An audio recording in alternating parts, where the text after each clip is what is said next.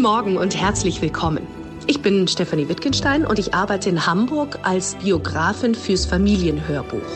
Heute ist Mittwoch, der 22. November 2023. Und jetzt wünsche ich Ihnen viel Spaß und gute Unterhaltung mit diesem Podcast und Episode 16. Bäcker am Morgen. Alles, was die Stadt bewegt. Der tägliche Podcast vom Hamburger Abendblatt. Guten Morgen, wir sind wie immer zu zweit für Sie hier im Studio. Das bewährte Team, Sebastian Günther, mein Producer. Der natürlich wie immer brav mit der Bahn gekommen ist. Guten Morgen. Und Marcel Becker, Ihr Moderator. Ebenfalls brav, allerdings wie immer mit dem Auto gekommen. Als Strafe natürlich heute Morgen wieder den Stauwahnsinn auf den Elbbrücken miterlebt. Und nicht nur das, ich bekomme als Autofahrer sicherlich gleich auf die Mütze und zwar von Dirk Lau dem Pressesprecher des ADFCs Hamburg, dem Allgemeinen Deutschen Fahrradclub. Was raus muss, ist der individuelle private Autoverkehr. Ne? Leute, die jetzt unbedingt glauben, sie müssten heute im Jahr 2023 immer noch von Bergedorf mit dem Auto in sie die Innenstadt fahren. Ja, Sie meinen Sie. äh, die sind anachronistisch. Eine Kindesentführung aus der Helios Maria Hilfklinik in Heimfeld und dazu noch zwei Großfamilien, die aufeinander losgehen. Natürlich ein Fall für unseren Polizeireporter. Dann hat die die unter einem Vorwand aus diesem Zimmer gelockt und als die Mutter zurückkam, war sie mit dem Baby verschwunden. Wir beklagen uns immer über den Niedergang der City. Vielleicht hilft dieser Trend, die Innenstadt wieder zu beleben, nämlich Showrooms von Autoherstellern in den sogenannten besten Lagen. Direkt gegenüber von Chanel eröffnet jetzt Ferrari einen eigenen Showroom, die italienische Luxusautomarke. Unser Reporter Uli Gastorf gleich mit den Details. Außerdem Floskelalarm. Weihnachten steht vor der Tür. Aber da ist ja auch was Wahres dran. Deshalb heute schon mal von uns ein hervorragender Geschenketipp. Das alles für Sie in den nächsten knapp 20 Minuten. Das ist einfach nur bitter. In diesem Jahr sind in unserer Stadt schon zehn Radfahrer bei Unfällen gestorben. So viele wie in den letzten drei Jahren zusammen. Okay, da zählt die Pandemie natürlich mit rein. Da war natürlich deutlich weniger Verkehr auf den Straßen, aber die Zahl ist trotzdem erschreckend. Der letzte tödliche Unfall ereignete sich am letzten Sonnabend in St. Georg. Grund genug, um uns mit dem Pressesprecher des Allgemeinen Deutschen Fahrradclubs hier in Hamburg, ADFC, zu treffen, nämlich mit Dirk Lau. Und gleich die erste Frage ist natürlich logisch an Sie und Ihre Antwort dürfte uns wahrscheinlich auch nicht überraschen, Herr Lau. Aber wir fragen trotzdem, wie sind Sie zu uns ins Abendblatt Podcast Studio gekommen? Ich habe mein Fahrrad benutzt, ja. Egal. Bei, bis wie viel Grad minus fahren Sie Fahrrad? Oh, schwer zu sagen. Also, weiß nicht wie, es wird ja Gott sei Dank nicht mehr so kalt dank Klimawandel. Also, egal. Also, Temperatur ist jetzt nicht das. Ich gucke eher auf Regen, Niederschlag. Ja. Danach entscheide ich dann, ob ich eine Viertelstunde später oder früher fahre. Wenn Sie Schulnoten vergeben für die Sicherheit von Radfahrern in Hamburg, welche Note würden Sie geben? Wie oh. fühlen Sie sich selbst auf der Straße?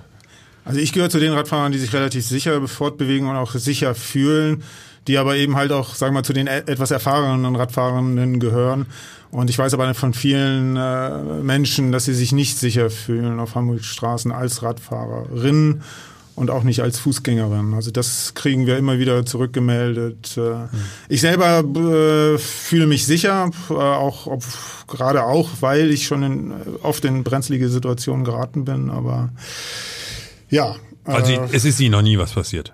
Doch, natürlich. Jedem, Doch. Also das, jedem Radfahrer in, oder Radfahrerin in Hamburg ist was passiert und ich habe auch schon Unfälle erlebt. Was war das Schlimmste, do, was, was Sie erlebt haben?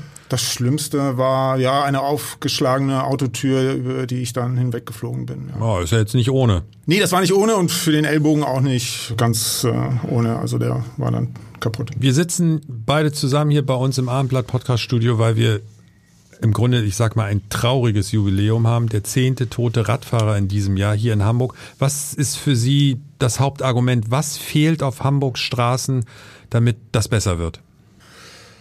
Was auf den Straßen fehlt, ist schwer zu sagen. Ich würde sagen, es ist zu viel auf den Straßen. Es ist einfach zu viel Verkehr in Hamburg äh, auf einem Platz, der einfach nicht äh, grenzenlos äh, erweiterbar ist. Äh, es bewegen sich zu viele Autos, zu viele LKWs, zu viele Busse äh, auf Straßen, auf denen eben halt auch nicht motorisierte äh, Verkehrsteilnehmerinnen in äh, verstärktem Maße unterwegs sind und unterwegs sein sollen.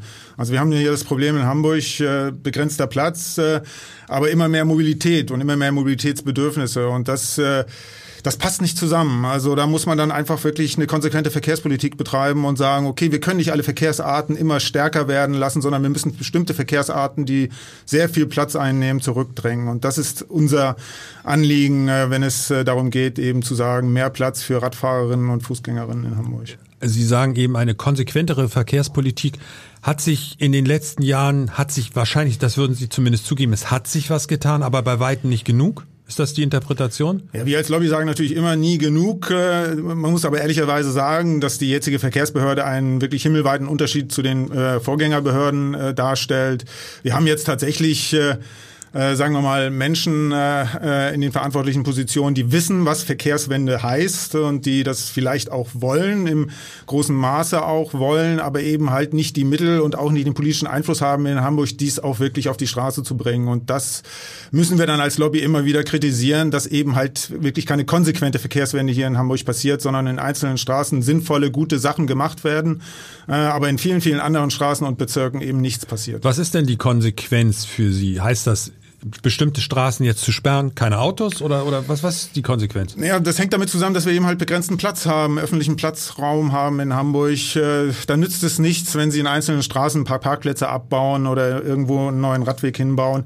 Da muss man eben halt äh, größer denken und eben halt eine Verkehrswende machen, die sich orientiert an Städten wie Paris oder Kopenhagen oder Amsterdam. Also und doch Autos raus. Wir müssen es ja mal aussprechen irgendwann. Nee, natürlich. Äh, das ist die Verkehrsart, die in Hamburg tatsächlich die Probleme macht. Ne? Also dadurch werden Menschen getötet getötet im Straßenverkehr durch Autoverkehr. Lkw-Verkehr belastet die Umwelt, äh, nimmt Platz weg, äh, parkender Verkehr nimmt äh, einfach Platz weg, der nicht äh, eigentlich nicht vorhanden da ist und äh, der nicht da ist, sondern äh, der halt für andere Zwecke viel viel viel besser und sinnvoller genutzt werden kann, eben für die Menschen. Klar, Autos raus, Menschen rein, das der Leben von, rein. Der von Ihnen zumindest im Ansatz gelobte Verkehrssenator hier in Hamburg saß mhm. äh, vor ein paar Tagen genau auf dem Stuhl, auf dem Sie jetzt auch saßen und er sagte, nein, Sie wollen nicht die Innenstadt autofrei machen. Ist Ihre Forderung Autos ganz raus aus der Innenstadt oder sind Sie da auch zu Kompromissen bereit? Naja, natürlich, äh, autofrei ist ja ein Begriff, der, der ist ja polemisch, äh, der wird polemisch eingesetzt, das ist populistisch. Das ist der, Auto, der Begriff, der, der tatsächlich der Realität entspricht, ist autoarm. Taxen, Busse, LKWs, Polizei, alles ist ja motorisiert. Und äh, die müssen natürlich auch weiterhin motorisiert auf Verbrecherjagd beispielsweise gehen. Das ist ganz klar. Nur was raus muss, ist der individuelle private Autoverkehr. Ne? Leute, die jetzt unbedingt glauben, sie müssten heute im Jahr 2023 immer noch von Bergedorf mit dem Auto in sie die Innenstadt fahren. Ja, sie meinen Sie. äh, die sind anachronistisch, ja. Und das kann einfach nicht, äh, das passt nicht zu, zu, zum Ziel einer Mobilitätswende. Ja, ich habe es versucht mit der Bahn, war ziemlich enttäuscht, hatte ich im Vorgespräch auch erzählt, habe mein 49 Euro Ticket wieder zurückgegeben. Ja, das ist schade. Ja. ja, das ist natürlich schade und wer weiß, vielleicht mache ich noch mal einen neuen Anlauf. Ich fühle mich, um ehrlich zu sein, aber auch im Stau ziemlich wohl manchmal, ähm, wohler als in der Bahn. Aber das ist ein anderes Thema. Mhm. Die Frage ist trotzdem, ich beobachte natürlich vom Auto dann aus, äh, die Radfahrer und auch dieses, dieses Missverhältnis zum Teil. Ähm, ich, ich weiß sehr wohl, dass es genügend Autofahrer gibt, die zum Beispiel, wenn man neben denen an der Kreuzung steht oder hinter denen, denkt man immer, hast, hast schon mal was vom Schulterblick gehört? Also das findet ja immer noch sehr selten statt, ist, glaube ich, ein hohes Risiko. Aber umgekehrt habe ich teilweise auch das Gefühl, ich stehe gerne hier mal am, am großen Burster Rödingsmarkt an der Kreuzung und denke, Radfahrer, das ist aber mittlerweile auch ziemlich wild west, was einige Radfahrer hier zum Besten geben. Also das Gefühl, dass sich alle Radfahrer auch an irgendwelche Regeln halten, das habe ich hier, um ehrlich zu sein, jetzt auch schon lange nicht mehr. Ja, diesen subjektiven Eindruck höre ich öfters, das ist ganz klar. Also Radfahrende sind ja per se nicht schlechte, äh, nicht bessere Menschen, die sich also, weil sie so geboren sind, immer an die Regeln halten. Da gibt's schwarze Schafe, genauso wie bei Autofahrenden. Das Problem ist eben halt, dass bei Autofahrern, wenn die sich nicht an die Regeln halten, dann hat es leider oft tödliche Konsequenzen für andere Verkehrsteilnehmerinnen. Das ist bei Radfahrenden in dem Maße nicht der Fall ähm, die gefährden sich in erster Linie selber, wenn sie die Regeln nicht beachten. Ja, Sie sind ja sehr offen und sprechen ja die Probleme direkt an. Ich finde, dass Radfahrer zum Teil ziemlich rücksichtslos gegenüber Fußgängern sind, um ehrlich zu sein.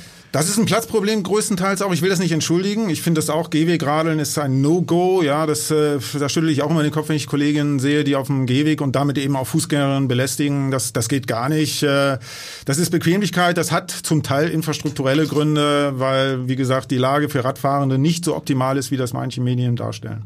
Um es vorsichtig zu sagen, ein Mann der sehr offenen Worte. Wenn es denn seiner Meinung nach der guten Sache hilft, völlig in Ordnung. Dirk Lau, der Pressesprecher des ADFCs hier in Hamburg, das ist die Deutsche Fahrradlobby. In den letzten 48 Stunden gab es in unserer Stadt zwei Polizeieinsätze, über die wir, Sebastian der Mann hier im Studio an meiner Seite und ich im übertragenen Sinne gestolpert und von denen wir der Meinung sind, wir sollten beide Fälle für Sie, liebe Hörer von Becker am Morgen, einmal genauer betrachten. Zuerst geht es um ein Baby, welches aus dem Krankenhaus entführt wurde. Und in diesem Zusammenhang kommen auch noch zwei Großfamilien ins Spiel. Der Mann, der das für uns sortiert, ist natürlich unser Polizeireporter André Zandvakili. Was genau war da los? Also da ist eine junge Frau im Krankenhaus Maria Hilf aufgetaucht. Das ist eine 18-jährige. Und diese Klinik ist eine Kinderklinik, also Geburten und Versorgung von erkrankten Kindern ist die, sind die spezialisiert. Und die ist das in das Zimmer einer Mutter gegangen, eine 32-Jährige, die dort mit ihrer Tochter war. Und dann hat die die unter einem Vorwand aus diesem Zimmer gelockt. Und als die Mutter zurückkam, war sie mit dem Baby verschwunden. Das klingt jetzt aber, André, nicht so, als wenn die Dame das im Affekt gemacht hätte. Es hört sich ein bisschen nach Planung an. Ja, also so, so ein bisschen muss man sich das natürlich überlegen, auch überlegen, wie lockt man die raus. Man muss dort gezielt hingehen. Also das wird schon der Plan gewesen sein, wobei alle davon ausgehen, dass sie wirklich in einem psychischen Ausnahmezustand war. Erklär das einmal für jemand, der den Begriff vielleicht ab und zu mal in der Zeitung liest, aber was bedeutet das denn? Also das ist eigentlich, dass die Leute völlig verwehrt sind und sich nicht an, äh, ja, keinen Sinn für Realitäten haben und in dem Fall könnte das damit zusammenhängen oder dürfte damit zusammenhängen, dass diese junge Frau erst vor kurzer Zeit eine Totgeburt erlitten haben soll. Das sind dann manchmal so Mechanismen, die man als normaler Mensch nicht nachvollziehen kann, aber wo, glaube ich, auch die Leute, die sowas tun, nicht mehr ganz Herr ihrer Sinne sind. Also das Kind ist wieder bei der Mutter und das, das Kind ist gesund. Das Kind ist dann etwa zwei Stunden später wieder von dieser 18-Jährigen, die dann in Begleitung von Familienangehörigen war, zurückgebracht worden. Und das ist ein fünfeinhalb Wochen altes Mädchen, das Baby. Äh, dem ging's gut. Das hat man dann nochmal versorgt, nochmal untersucht und so. Aber da ist nichts gewesen, was irgendwie Anlass zur Sorge zulässt. Aber an der Geschichte gibt es ja dennoch mal so einen Seitenstrang, sage ich. Da sind zwei Großfamilien dann am Krankenhaus aufgekreuzt und haben sind in eine Auseinandersetzung geraten. Wer gehört da zu wem und warum? Ja, also es ist so, man muss wissen, diese beiden Familien oder die beiden Frauen haben nie was miteinander zu tun gehabt. Das ist ein reiner Zufall und wohl eine Gelegenheit gewesen. Und das eine ist eine rumänische Familie aus dem Bereich äh, Landkreis Harburg und das andere ist eine türkisch geprägte Familie aus dem Harburger Bereich die haben natürlich dann sofort Verwandte alarmiert, macht man ja. Vater beziehungsweise diese junge Frau ist ja, wobei ich jetzt nicht hundertprozentig weiß, aber mit dem Baby ja offenbar aufgetaucht, weil sie ja von Familienangehörigen zurückgebracht worden ist. Und die haben dann gleich, sag ich mal, äh, Verwandte oder Bekannte mobilisiert. Und dann waren da 40 Leute vor dieser Klinik, die alle echt schlechte Laune hatten und sich gegenseitig wo Schuldzuweisungen gegeben haben. Und da musste die Polizei zwischengehen die war natürlich schon in relativ großer Stärke vor Ort, weil die ja schon gleich nach der Entführung damit begonnen haben, äh, nach dem Baby zu suchen. Und dann konnte man die auseinanderhalten, hat auch einige Platzverweise erteilt und dann hat sich die Lage beruhigt. Danke André Zandvakili für diese Infos. Von dem Polizeieinsatz in Heimfeld gehen wir gleich weiter zu einem weiteren Polizeieinsatz. Der Tatort ist diesmal in St. Georg. Im Studio dazu unser Lokalreporter Alexander Berthold. Was da vor Ort passiert ist, Alex, klingt einfach nur schrecklich. Ja, ein Verkehrslehrer der Hamburger Polizei war mit einer Schule unterwegs in der langen Reihe und hat denen halt quasi erklärt, wie man sich im Straßenverkehr zu verhalten hat und Plötzlich ist ein 20-Jähriger über die Straße bei roter Ampel gelaufen und vor den Kindern natürlich der Kardinalsfehler. Absolut, er zeigt, wie man es halt nicht macht. Und daraufhin hat der Verkehrslehrer sozusagen den Mann konfrontiert und das fand der Mann wohl so semi-gut und hat sofort auf ihn eingeprügelt mit einer Dose und dann mit der Faust. Man kann an der Stelle eigentlich nur sagen, erstens, hoffentlich geht es dem Verkehrslehrer gut, soweit es den Umständen möglich ist. Wie ist sein Zustand? Er konnte seinen Dienst nicht fortsetzen, er hat Verletzungen im Gesicht erlitten und ja, die Polizei ermittelt jetzt gegen den 20-Jährigen ja, und, und äh, ja, ist eine völlig absurde Szene. Und das gewesen. ist natürlich die zwei, also mindestens genauso wichtig, die Frage, haben Sie den Idioten bekommen? Ja, der Verkehrslehrer hat ihn mit Pfefferspray dann überwältigen können tatsächlich und dann kam eine Funkstreife hinzu und die haben dann den Mann vorläufig festgenommen und ja, in Gewahrsam genommen. Ein relativ seltsamer Verkehrserziehungsunterricht. Die Kinder haben den Eltern wahrscheinlich zu Hause irgendwas erzählt vor Schrecken, was da alles passiert ist. So stellt man sich das natürlich nicht vor. Und wir sind eigentlich nur froh, dass es dem Mann hoffentlich bald wieder besser geht. Und der andere Schwachkopf, ja, den erwartet hoffentlich eine gerechte Strafe. Sehe ich komplett genauso. Danke an unseren Lokalreporter Alexander Berthold. Kleidung, Parfum, Schmuck, Uhren, So ähnlich sieht die Angebotspalette der Läden in der Innenstadt aus. Wir alle kennen die Shops, also zumindest von außen. Von Chanel bis Prada. Eine Sparte ist aber bisher eher noch nicht in der City vertreten, nämlich die Automobilhersteller. Doch das wird sich jetzt ändern, und zwar im Luxussegment. Unser Chefreporter Uli Gastorf jetzt bei Bäcker am Morgen. Was ist da auf dem Markt los? Du hast es schon gesagt, im Chanel Neuer Wall direkt gegenüber von Chanel eröffnet jetzt Ferrari einen eigenen Showroom. Die italienische Luxusautomarke Aston Martin aus England kommt ins Deutschlandhaus. Das sind schon mal zwei ganz große Namen und dazu kommen halt noch aus dem asiatischen Raum auch mehrere Hersteller, die jetzt in Hamburg eröffnen, in der Innenstadt. Ich finde das mega als Idee, denn es wird ja wahrscheinlich doch auch zur Belebung. Es wird ja nicht dazu führen, dass weniger Leute hingehen, sondern eher mehr und was zu gucken haben. So ein Ferrari sehe ich ja nun auch nicht ununterbrochen. Genau. Das ist einfach eine tolle Belebung. Du kannst ja diese Flächen, da werden ja nicht nur Autos verkauft, sondern da wird auch irgendwie so ein bisschen Kundenmarkenbindung gemacht. Du kannst dann beispielsweise gibt es Link und Co. in der alten Post. Ähm, die haben eine Kaffeebar, da kannst du Kaffee trinken, kannst auch Karussell fahren in dem Geschäft. Also die denken sich tolle Sachen aus. Und richtig, es belebt die Innenstadt, weil es ist eben was anderes. Du hast und die halt, braucht das. Ja, auf jeden Fall. Ich meine, es ist ja zum Beispiel Zara Home. Nehmen wir das an den großen Bleichen. Da zieht jetzt die Marke NIO ein auf zwei Etagen. Und Zara Home ist einfach mal ausgezogen, weil sie halt dann eben das da nicht mehr bezahlen konnten, nicht mehr bezahlen wollten. Und deshalb ähm, ist das quasi eine neue Zielgruppe dieser Autohersteller, die dann die Flächen anmieten. Ist das denn so, dass ich tatsächlich in den Läden auch das Auto gleich kaufen kann oder ist es nur ein Showroom im klassischen Sinn? Weil früher konnte ich das ja in Showrooms eigentlich nur gucken. Das ist eine sehr interessante Frage, Marcel. Und zwar habe ich genau die Frage bei Polestar gestellt. Die sind an den hohen Bleichen und gehören schon zu den, hätte ich beinahe gesagt, die sind schon seit 2021 da. Ja. So, und die haben gesagt, eigentlich ist es so, dass sie das, du sollst einfach nur Lust bekommen auf das Auto und sollst es dann, das fand ich schon wieder herrlich, äh, irgendwie online tatsächlich ordern. Aber ist für dich die gute Nachricht? Nein, aber du kannst es tatsächlich, wenn du möchtest, auf diesem äh, Touchscreen im Geschäft halt konfigurieren und auch äh, kaufen. Direkt bestellen. Wow. Ja. Und wann geht das los? Wie jetzt? Mit Ferrari zum Beispiel. Ach, Ferrari meinst du? Ja. Ich war nicht mein Auto. Ich werde mir das also, keins leisten können. Schade. Ferrari ist äh, ganz wichtig. Äh, Ferrari startet ähm, April oder Mai am neuen Ball. Vielleicht eine gute Idee für mehr Leben in der Innenstadt. Wir werden das natürlich genau beobachten. Vielen Dank an Uli Gastorf. Frage an Sebastian, mein Producer. Wie viel Weihnachtsgeschenke hast du schon zusammen? Nicht eins. Du gehst noch oder du kaufst nichts? Ich kauf nichts. In unserer Familie schenken wir uns nichts. Gibt's dafür einen Grund? Ist ja wahrscheinlich, ist das religiös bedingt, sag Nein, ich jetzt mal. Auf, auf keinen Fall. Wir sind auch nicht religiös. Nee, wir haben uns das irgendwann mal versprochen, also wir Geschwister.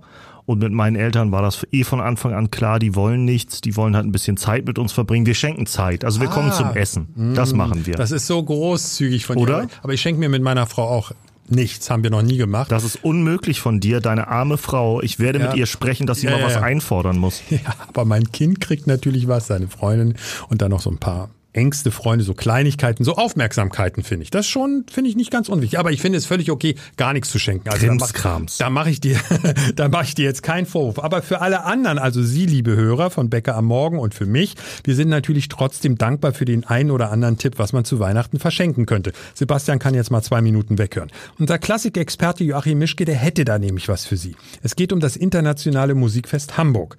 Joachim, lohnt es sich, Karten zu verschenken dafür oder am Ende vielleicht selbst hinzugehen? Auf jeden Fall und auf jeden Fall beides. Also ich würde alle Karten kaufen, die ich kriegen kann, für so ziemlich Ach, alles. Alle? ja, es ist ein tolles Programm. Erzähl. Und ein paar behalten. Naja, also es fängt mit dem Thema Krieg und Frieden in diesem Durchgang an im nächsten April. Das ist jetzt nicht direkt ein Wohlfühlthema, aber darum geht es diesmal auch nicht. Und das finde ich auch sehr konsequent und sehr gut. In den früheren Jahren war das immer so ein bisschen Natur, Liebe, Hoffnung. Und hier geht es also wirklich um große, wichtige Stücke. Es geht mit ähm, zum Beispiel mit Schönberg äh, Friede auf Erden los. Das ist ein Chorwerk von 1911. Oha, das ist aber schwere Kost, ne? Nein, gar nicht. Das ist ein frühes tonales Stück von ihm, 1911 geschrieben. Okay. Ein sehr schönes, sehr selten gemachtes Stück. Es gibt dann später auch noch Beethoven 9, aber kombiniert mit Schönbergs Überlebenden aus Warschau. Es gibt Schostakowitsch die Achte, eine große Kriegssymphonie. Es gibt aber auch die große Messiaen-Oper Saint-François d'Assise über den heiligen Franziskus, also ein sehr friedliebender Mensch, der da besprochen und besungen wird. Es gibt am Ende dann das War Requiem von Britain. Also die haben eine ganz große Bandbreite. Es geht zurück bis in den 30-jährigen Krieg mit Musik von Schein, Schütz und, und so. Und dafür dann aber auch wirklich jedes große Konfliktthema mitgenommen und eine sehr spannende Bandbreite aufgemacht von Komponisten und Stücken, die sich damit beschäftigen. Da kann man eine Menge lernen, man kann eine Menge hören, man kann viele Stücke hören, die man normalerweise wirklich nicht zu hören bekommt. Es geht bei dem Festival aber auf jeden Fall im weitesten Sinne um klassische Musik. Also jemand, der mit Klassik gar nichts anfangen kann und sagt, ich interessiere mich nicht dafür, für den ist es nicht das Richtige. Oder verstehe ich dich falsch? Das stimmt schon. Es geht vor allem sehr um klassische Musik, aber dass es deswegen nichts für jemanden ist, der sich damit nicht auseinandersetzen möchte, das würde ich natürlich streichen, weil genau ja. so ein Programm ist für die Leute da, die sich damit auseinandersetzen möchten, obwohl sie vielleicht vorher gedacht haben, das könnte nichts für mich sein, womöglich.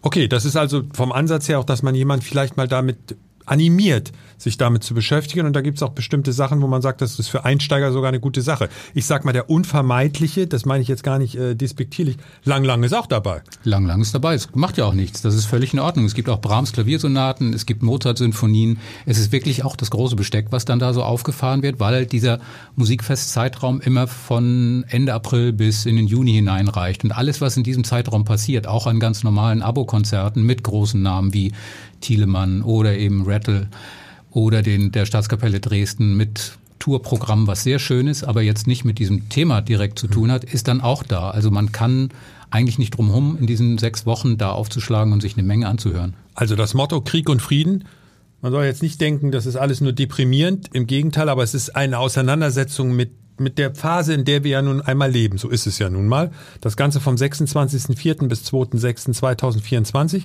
Du hast vorhin zu mir auf dem Flur gesagt, Tickets gehen gut weg. Also man, man sollte sich schon ranhalten. Was kosten die denn überhaupt? Also die günstigsten liegen so bei 12 Euro. Das kommt auch immer ein bisschen mhm. drauf an, wer das Konzert gerade veranstaltet. Die teuersten, ich habe mal gerade geschaut, das ist dann bei Lang Lang, da landet man in der Spitze bei 250. Aber die Spanne ist schon so, dass es, glaube ich, für viele Möglichkeiten passende Tickets gibt, wenn man ein Konzert erwischt, das noch nicht ausverkauft ist. Und ich würde mich ranhalten, weil die wirklich interessanten Sachen sind entweder schon gut verkauft oder werden es demnächst sein, weil es jetzt in den Vorverkauf geht. Joachim Meschke über die Highlights des internationalen Musikfests hier bei uns in Hamburg. Sebastian, hast du das im Abendblatt gelesen oder bei abendblatt.de?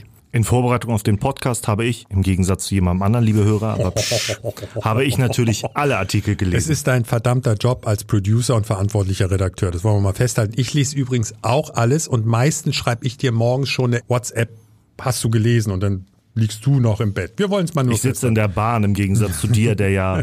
Wie, wie war der, wie war der O-Ton? Der Anachronist aus Bergedorf. Genau, der, der mit dem Auto oh, über total, die Wiesen fährt. Ich fühle mich total wohl im Auto. Na, die Kritik zu Fuck you Goethe von unserer wirklich geliebten Kollegin Elisabeth Gefälle, aber ich finde, die schreibt super. Ich lese total gerne von Elisabeth die Artikel. Aber das ist ja keine Kritik. Ich hätte jetzt eher Verriss gesagt. Ja, sie hat es verrissen. Sie war nicht so begeistert. Nee, das ist aber, Fuck You Goethe, also der Film, wie alt ist der? Über zehn Jahre. Ne? Bestimmt. Da gibt's auch zwei und drei mittlerweile.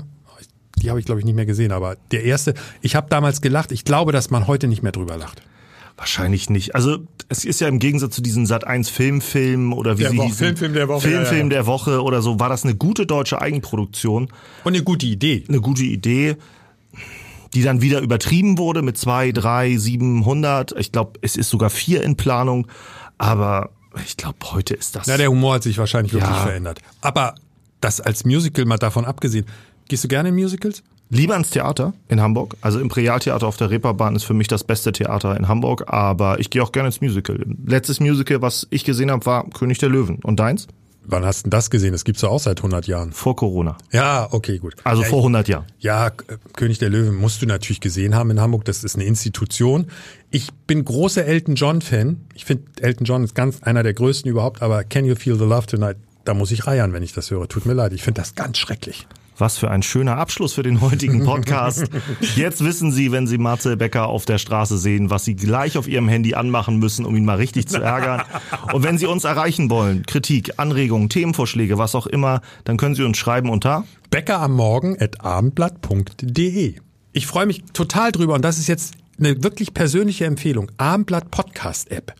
Die habe ich erst kennengelernt, seitdem ich hier beim Abendblatt bin. Aber das Tolle ist, dass in dieser App vom Abendblatt nur für Podcast alle Podcasts vom Hamburger Abendblatt versammelt sind. Also logischerweise wir auch. Wir sind da auch immer drin. Und dein Lieblingspodcast, immer wenn ich bei dir am Schreibtisch vorbeigehe, ist ja auf der App das zu sehen, nämlich Ich frag für einen Freund, unser Erotik-Podcast für Erwachsene mit Heidi Schumacher. Hm. Den höre ich für einen Freund. Ach ja, richtig. Liebe Hörer, und ein kleiner Tipp noch. Sie können uns auch auf YouTube hören. Ja. Auf jeden Fall. Machen Sie das. Sie haben verschiedene Plattformen zur Auswahl. Wir hören uns morgen wieder. Bis dahin. Bye, bye. Ein Podcast von Funke. Weitere Podcasts vom Hamburger Abendblatt finden Sie in unserer Abendblatt Podcast App und auf abendblatt.de slash podcast.